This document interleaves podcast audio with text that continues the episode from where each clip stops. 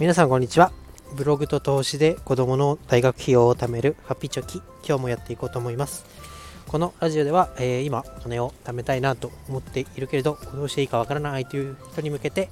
えー、自分も実践をしながら、えー、15年後20年後に、えお金のために選択肢が狭まらないようにしっかり準備していこうというラジオになります、え今日のテーマは、えちょっと遅くなっちゃったんですけど、え12月の資産運用報告ということでやっていきたいと思います。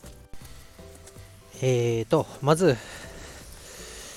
今日都内雪が降っててですね、私北国出身なものですから、すごくテンションが上がってます。ということで、えー、お送りしていきたいと思います。えー、12月の運用報告です。えー、細かい数字を今、今というかこの音声で言ったとしても、ね、なかなか頭に入ってこないと思うので、ポイントを2つだけ、えー、ジュニア NISA の運用報告と、あとは積立 NISA、1年間やってどうだったかということで、話していきたいと思います。えー、まず、ジュニア NISA です。えーえーと、子供2人いまして、え、上の子の分は今年の2月に、え、投資をしました。で、え、80万一括で、えーと、なんだ、EMAXIS SLIM の全世界株式オールカントリーに突っ込みました。で、こちらの成績は、えー、プラス13万円ということで、えー、16%の、うん、リターンが得られましたよと。で、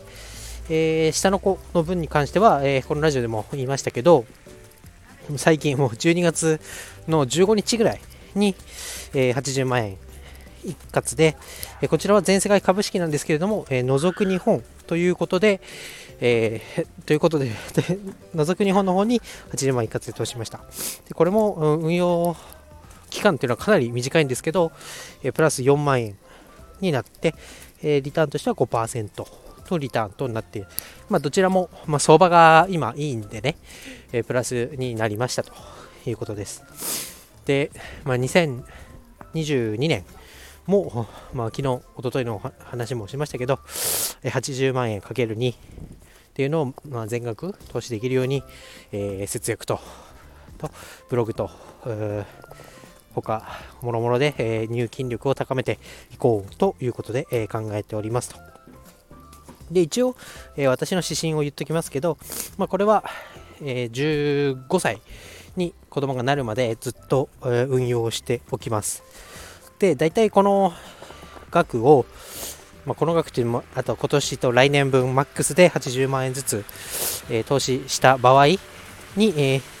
おそらく、まあ、机上の空論になるかもしれませんが、え400万円ぐらいには膨らむであろうと。なので、えこの400万円、プラス、えー、ジュニア NISA が来年度はもう制度としてなくなりますので、そこからは地道に貯金の方でコツコツ貯めて、500万円なり600万円っていうのを貯めていこう。まあ、15年後を見据えて貯めていこうと思っております。えー、次に、えー、積立 NISA についてですと。えー、積立 NISA なんですけど、私、ちょっとあの設定を間違えまして、えー、今年の2月から12月まで、えー、やりましたと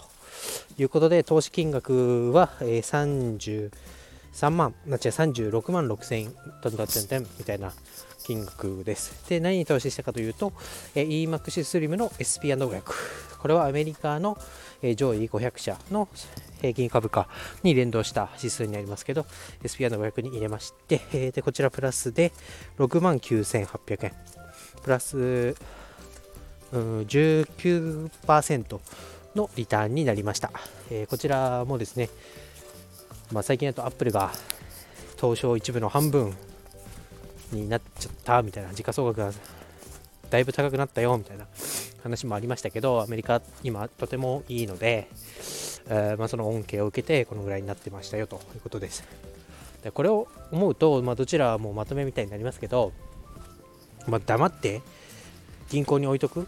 っていうよりはやっぱりこういう、えー、お金に働いてもらう資産運用をするっていうことがいかに大切なのかっていうことについて、え、改めて、えー、やってよかったなというふうに思います。えこれがね、まあ、今相場がいいだけだろうと5年後10年後だったらになったらもしかするとタンスで寝かしてた方が、えお金が減らなくて済んだみたいになるかもしれませんけど、まあ、今のところはこの、まあ、お金に働いてもらってで今までしてこなかったお金の勉強っていうのをちょっとずつ興味を持つようになって、えー、していくっていうのが、えー、自分にとってはすごい良かったなと思うので、まあ、このお金の勉強するというところだけとっても、まあ、投資を始めてみて良かったなと思いますということであります。で、えー、最後にこうざっくりですけど、まあえー、積立 NISA、ジュニア NISA 以外にも、えー、特定口座で運用していたもの、プラス、えなんだ仮想通貨も含めると、まあ、トータルでは、え、プラスの20万ぐらいに、え1年間でなりましたよというところになります。ただこのプラスプラスってさっきから言ってますけど、え、利益を確定しない限りは幻のプラス利益になるので、まあ、そもそもの目標が15年後、25年後苦労しないようにということでやってますから、えー、来今年もですねコツコツコツコツ、えー、地道に、まあ、そんなドカンとえー、大きな額は入れられませんけど、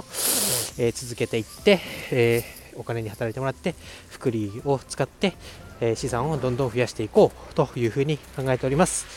えこの内詳しい内容ですね、えーと、ブログの方に今夜あげようと思うので、えリンクの方を貼っておきます。それでは今日は以上になります。バイバイ。